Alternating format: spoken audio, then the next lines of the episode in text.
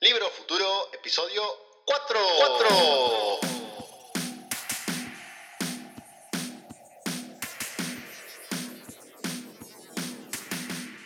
El podcast donde hablaremos sobre el presente y el futuro de la industria del libro.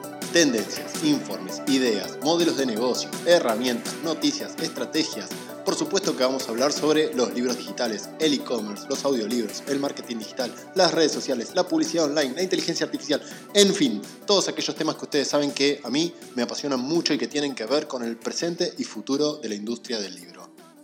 Muy bien, muy bien, llegamos al episodio 4.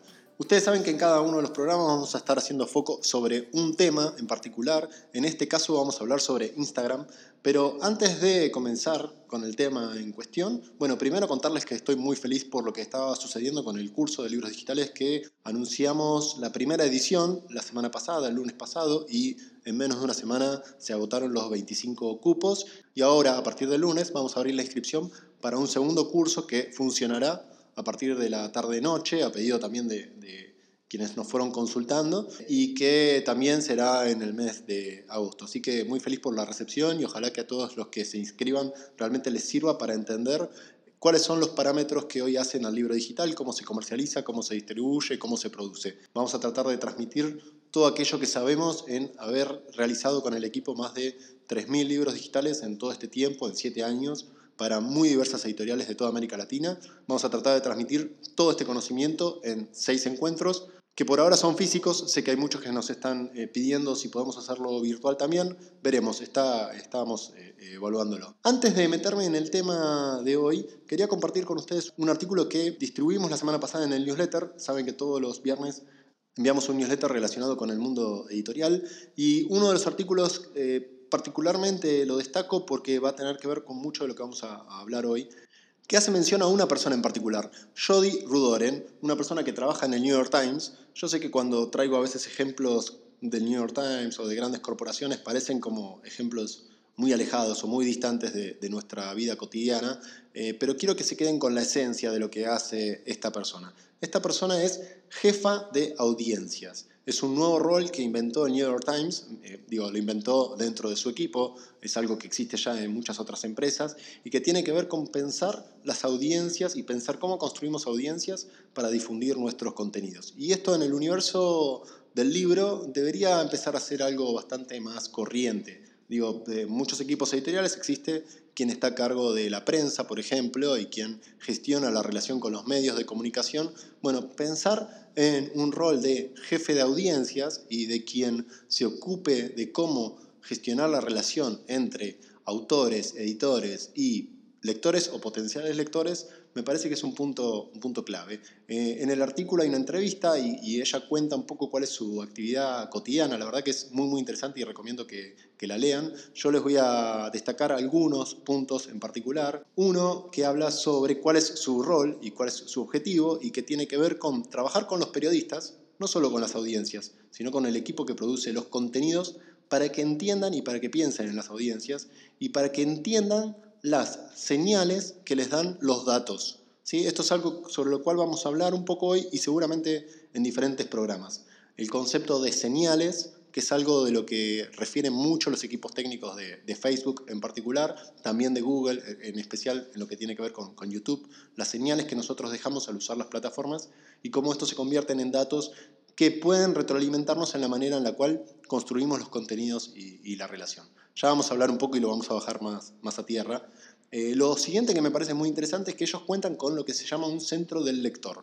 ¿sí? Es, una, es una plataforma con la cual se relacionan con lectores y sobre todo con los lectores que son más críticos. Hay una especie de defensoría del lector en donde ellos mismos habilitan este canal para que los propios lectores critiquen o cuestionen el accionar del periódico. También es muy interesante poder abrir de manera explícita un espacio de intercambio en donde, por ejemplo, los lectores habituales de nuestros libros o publicaciones puedan enviarnos cualquier tipo de crítica, aún las más ácidas, hacia nuestros contenidos.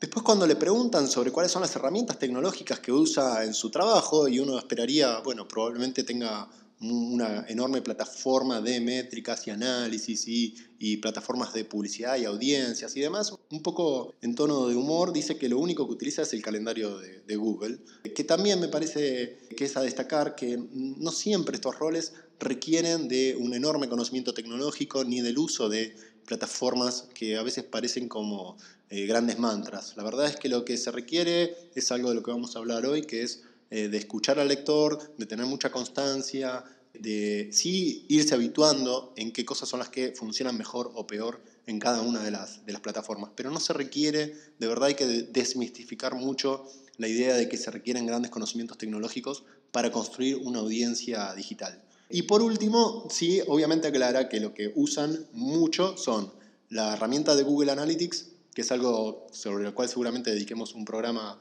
eh, en concreto, entrevistas a los lectores, abrir canales de evaluación y encuestas y entrevistas a los propios lectores y observar con detenimiento cuáles son las tendencias de búsqueda. Y sobre este punto hago un, paréntesis. Siempre hago mención y destaco lo que es la herramienta Google Trends. Eh, es una herramienta, de nuevo, lo, insisto porque lo, lo, he mencionado ya en varias ocasiones, incluso en este programa y en capacitaciones, es una herramienta gratuita, de muy fácil uso, que no requiere siquiera que nos registremos y en donde Google nos está alimentando de un nivel de información que hace 10 años era impensable de poder obtener. Lo que obtenemos ahí en Google Trends es la cantidad de búsquedas que se hacen sobre determinados temas y cuál es la tendencia que siguen esas búsquedas, si es en alza, si es en baja, por lugares geográficos, por periodos de tiempos establecidos. Digo, tenemos un caudal de información para entender cómo buscan las personas. Algo que es absolutamente clave y que nosotros tenemos que tratar de replicar cuáles son las acciones que hacemos habitualmente. Probablemente muchos de ustedes hagan muchas búsquedas en Google por día eh, y cuáles son los resultados que nosotros como editoriales ofrecemos al momento de que alguien haga una búsqueda. No sé cuántos de ustedes empezaron a hacer experiencias de este tipo, pero se pusieron a buscar a los autores o a los libros que producen o a las colecciones de contenidos en Google y a ver si ustedes como editoriales o como productores de contenidos aparecen al menos en la primera página.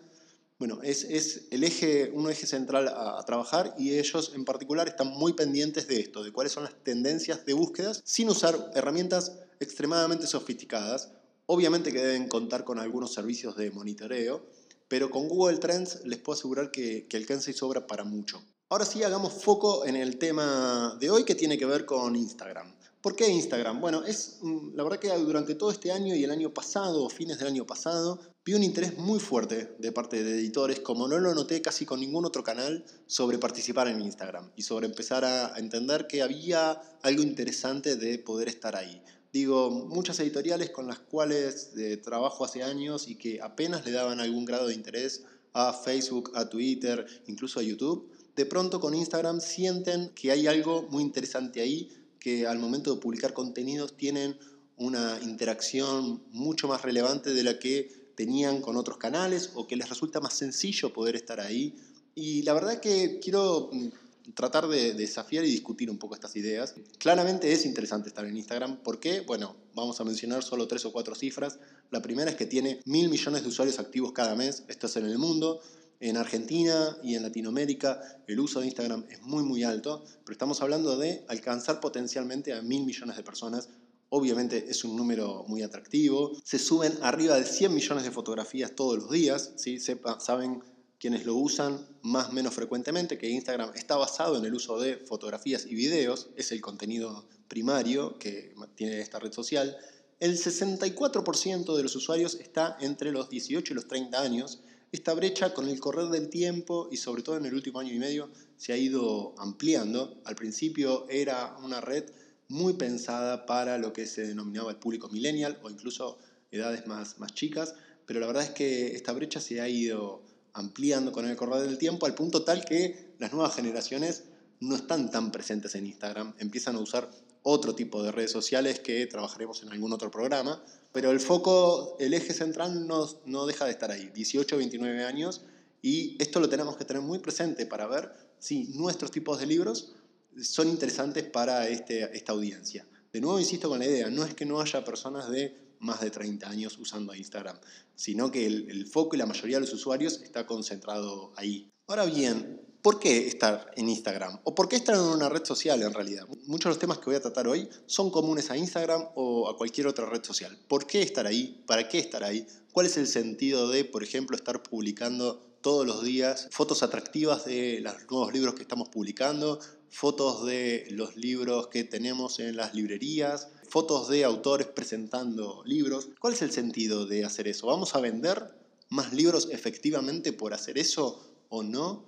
Bueno, claramente, y esto, con esto siempre insisto mucho, tener presente el foco estratégico. Estar en una red social o estar en uno de estos canales implica tener una mirada estratégica sobre qué queremos hacer. Después habrá alguien dentro del equipo editorial o externo, suelo recomendar que sea interno para, para, lo que es la gestión de contenido dentro de las redes sociales, pero habrá alguien que hará el trabajo cotidiano de gestión de esta red. Pero ¿cuál es la mirada estratégica?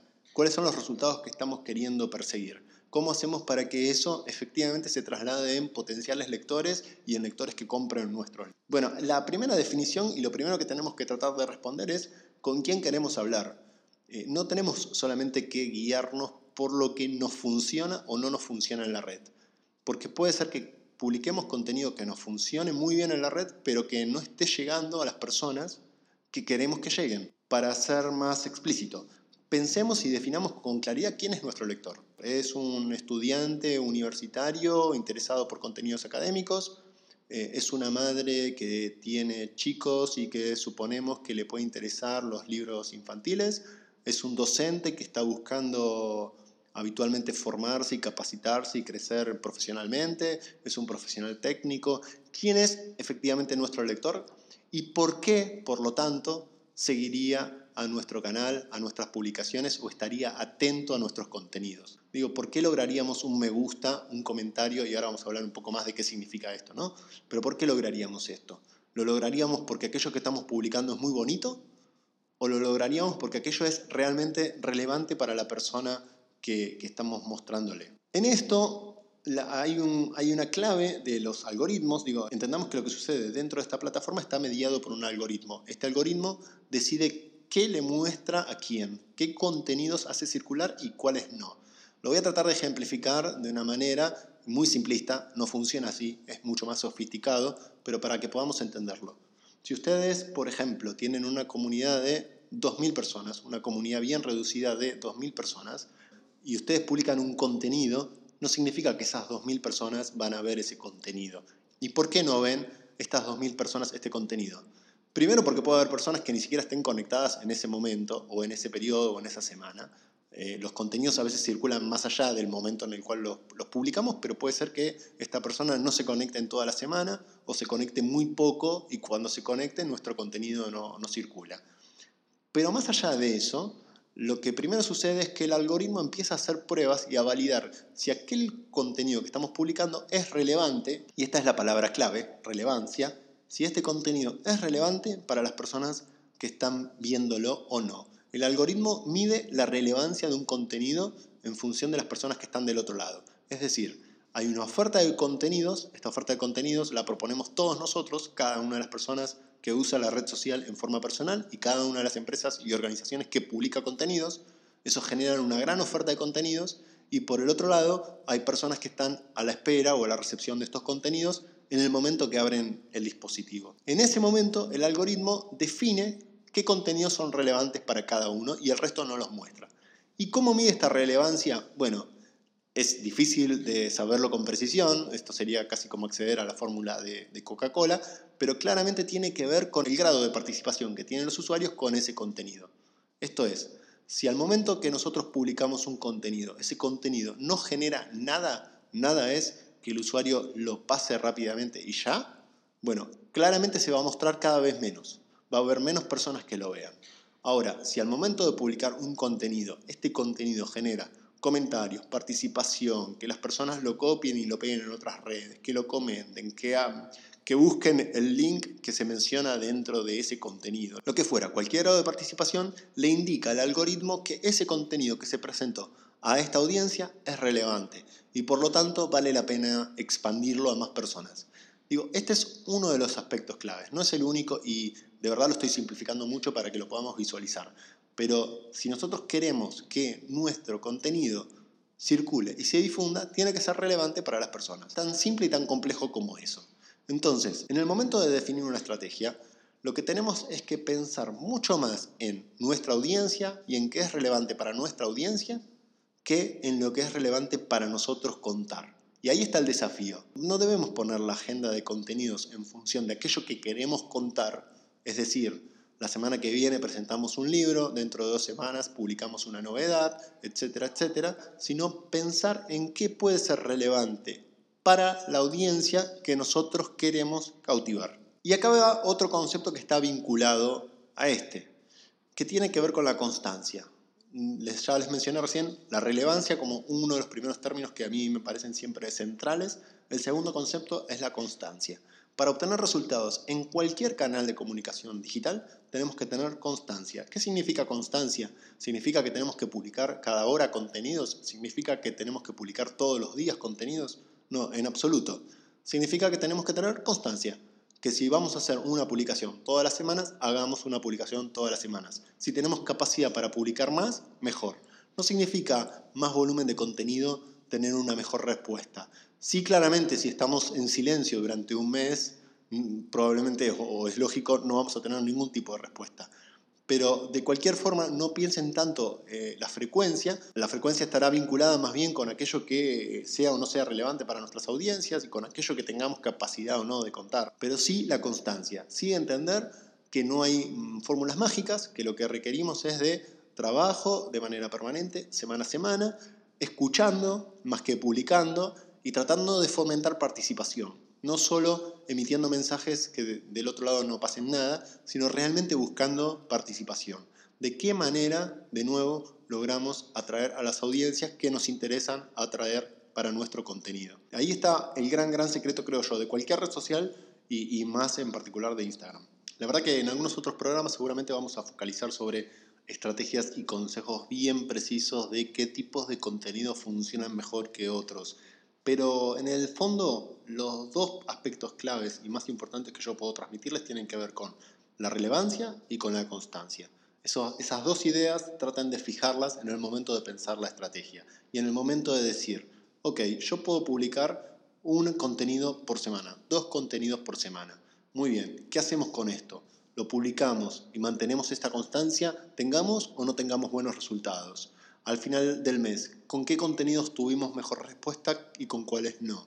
¿Cómo continuamos al mes siguiente? Bueno, claramente esto requiere de recursos, ¿sí? de alguien que esté enfocado la mayor parte de su tiempo a trabajar en este y otros canales y a construir esto que les decía al inicio, que es algo así como un jefe de audiencias o alguien que tenga un trato muy directo con los lectores, que fomente su participación activa, que establezca una relación directa con los lectores y que sea el puente entre los lectores y nuestros autores, nuestros contenidos. ¿Para qué hacer esto? ¿Vamos a conseguir ventas reales con esto?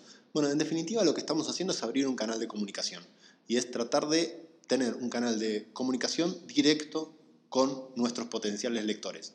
Es un canal de comunicación complejo, es un canal de comunicación en el cual podemos escuchar a nuestros lectores, podemos entenderlo, podemos aprender mucho sobre las necesidades que tienen nuestros lectores. Es un canal de comunicación en el cual tenemos que estar muy receptivos. Si no estamos receptivos, no tiene ningún sentido estar en una red social. Tenemos que estar dispuestos a establecer un diálogo y dispuestos en el sentido conceptual y en el sentido del tiempo que eso puede llegar a demandar. Y entender que claramente no vamos a tener ventas directas de esta acción, lo que vamos a estar es ampliando nuestro canal de comunicación. Es, si logramos que nuestro mensaje sea relevante, en el momento en que publiquemos ese mensaje que es el que en definitiva queremos publicar, que es el de este libro está a la venta, bueno, ese mensaje va a ser mucho más receptivo que si lo hacemos de manera aislada y ocasional. Eso es lo que generamos, que ese mensaje que es el que en el fondo queremos que llegue, llegue realmente porque hubo un canal trabajado durante un periodo de tiempo largo. Y lo otro que vamos a lograr en definitiva es irle enseñando al algoritmo, nosotros tenemos que trabajar con esa lógica, con la lógica de enseñarle al algoritmo cuál es el tipo de personas que nos interesan. Y esto tiene que ver tal vez con sí trabajar otro tipo de estrategias que podremos ver también en otros programas que están más vinculadas con la publicidad. ¿sí? A medida que nosotros le enseñamos al algoritmo cuál es el tipo de, de audiencia que nos interesa llegarle y que sabemos que pueden ser potenciales compradores de nuestros libros, después vamos a poder trabajar esa misma audiencia con publicidad. Le vamos a poder decir a la plataforma de publicidad, muy bien, las personas que se demostraron más interesadas en este tipo de mensajes y que participaron en mayor grado, a estas personas quiero mostrarles publicidad. O mejor aún, quiero que vos, algoritmo, me encuentres personas que se parezcan a estas a partir de la publicidad y me ayudes a expandir mi potencial público lector. Estas son estrategias que ya se corren a partir de la publicidad, pero la publicidad va a ser mucho más efectiva si logramos construir nuestro canal. Eh, les estoy siendo un poco conceptual, lo sé, pero es clave que podamos entender esto al momento de armar nuestra estrategia. Después vamos a irnos a casos concretos y hay muy buenos ejemplos de editoriales que están trabajando muy bien canal Instagram. De hecho, lo están trabajando mucho mejor de cómo lo han ido trabajando otros canales. Pero tratemos de ponerle foco y estrategia. Tratemos de entender que no es algo en donde tenemos que estar de manera casual. Tratemos de entender que no importa los comentarios o los me gusta porque sí, sino que lo que tenemos que buscar es la audiencia que nos interesa capturar y tenemos que usar la herramienta para poder establecer un diálogo con los usuarios. Entonces, de nuevo, la primera gran, gran definición es quién es nuestro lector, a quién le interesan nuestros libros y por qué le interesaría ver algo de, en su contenido, en su, en su cuenta personal. ¿Por qué le interesaría ver algo nuestro en su cuenta personal? ¿Qué cosas le interesarían de verdad? Generar este contenido de manera constante para ir atrayendo a las personas que pueden ser potenciales compradoras de libros. El último aspecto de lo teórico clave e importante de Instagram son los hashtags. Usemos bien los hashtags, busquemos cuáles pueden ser los más pertinentes al tipo de contenido que nosotros publicamos, son claves porque ayudan al algoritmo a entender quién debería ver este, este contenido. Por último, algunas herramientas que yo sé que siempre están esperando, eh, cuáles son las herramientas claves para manejar cada uno de los canales o recomendaciones que vamos a ir viendo programa a programa. Les voy a mencionar cuatro, no las voy a profundizar, pero sí tienen mucho trabajo para hacer mirándolas. La primera, la más simple de todas, se llama Gab Stats. Gab, G-A-B larga, Stats es una herramienta gratuita, muy simple si se quiere, muy rústica, pero que les permite poner la cuenta de ustedes y acceder a bastante más información que la que Instagram de por sí les provee en cuanto a audiencias. Recuerden que ya en un programa hablamos y vamos a dedicarle otros varios más a lo que es Facebook Audience Insights, esta enorme plataforma de estadísticas y métricas que nos da Facebook para entender cómo funciona su audiencia.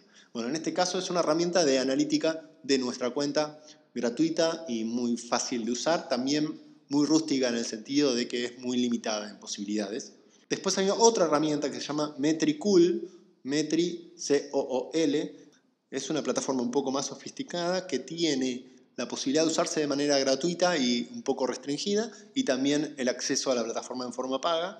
Con la opción gratuita vamos a tener bastante para entretenernos hay algo que a mí me gusta mucho esta herramienta, que es la posibilidad de generar informes personalizados. Podemos hacer que la herramienta genere informes periódicos personalizados con aquellos datos que nos parezcan más, más relevantes. Eh, la siguiente herramienta, eh, ya entramos en el terreno de las plataformas pagas y un poco más completas, se llama Iconosquare, es una herramienta de analítica de redes sociales que eh, se usa fundamentalmente para Instagram, pero para muchos otros canales también. Nos permite hacer análisis, nos permite hacer monitoreo monitoreo es ver qué está pasando en la red más allá de nuestro propio canal y también generar lo que es la programación de las publicaciones. Esto es programar qué queremos publicar, cuándo, en qué momento del día y tener un seguimiento muy preciso de lo que le está pasando a esos mensajes. Es una plataforma paga, pero tampoco muy costosa. La cuenta más económica cuesta 30 dólares por mes y cuando ya estamos decididos a hacer una estrategia de marketing digital en alguno de estos canales, bueno, va a ser bastante necesario contar con algún apoyo de una de estas herramientas. Y el último de los ejemplos es uno de los que más me gusta, es una herramienta paga también, tal vez de las más caras, que se llama Rival IQ, Rival IQ. Es una plataforma muy interesante que les recomiendo mucho probarla en forma gratuita, aunque sea, tiene un periodo de tiempo de prueba gratuita, porque les va a permitir incluir la cuenta de ustedes, pero también la cuenta de otras personas, de otras editoriales, por ejemplo, y ver qué les está pasando a esas editoriales en términos de audiencias. A ver, tengan algo muy presente. Es imprescindible para cualquier estrategia digital, sea de e-commerce, sea de libros digitales, sea de marketing digital, medir. Tener el tiempo para medir, usar las herramientas adecuadas para medir, entender qué queremos medir. Es absolutamente imprescindible. Si no se mide no tiene ningún sentido de hacerse en digital. Entonces, usar una de estas herramientas o al menos usar las propias métricas que nos da la plataforma, bueno, es absolutamente imprescindible. ¿Por qué? Porque tenemos que entender realmente a quién está viendo el mensaje, qué le está pasando con ese mensaje que enviamos, cuál es la audiencia real con la que estamos dialogando. A mí no me sirve de nada tener un canal que tiene, no sé, 15.000 seguidores si solo 200 o 300 realmente ven los mensajes. Prefiero tener uno de 2000 y en donde 1500 vean los mensajes.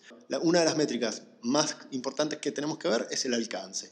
Y la otra es lo que técnicamente se denomina el engagement, que es la tasa de relación que tienen las personas sobre el alcance que estamos emitiendo.